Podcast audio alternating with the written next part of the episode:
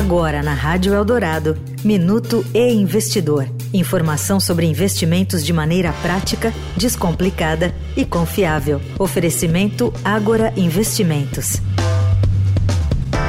O novo Banco de Desenvolvimento, mais conhecido como Banco dos BRICS, voltou a ganhar os noticiários com a posse de Dilma Rousseff como presidente da organização.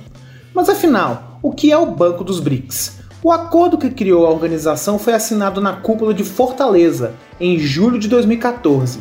Foi um evento que representou uma reunião diplomática dos países que compõem o grupo dos BRICS: Brasil, Rússia, Índia, China e África do Sul. O banco tem como objetivo apoiar financeiramente projetos de infraestrutura e desenvolvimento sustentável públicos ou privados em países membros, economias emergentes e nações em desenvolvimento. A prioridade se dá por iniciativas que sejam socialmente inclusivas e promovam ganhos ambientais. Eu sou Renato Vieira, editor do e Investidor. Até a próxima. Você ouviu o Minuto e Investidor. Informação confiável para investir bem. Oferecimento Agora Investimentos.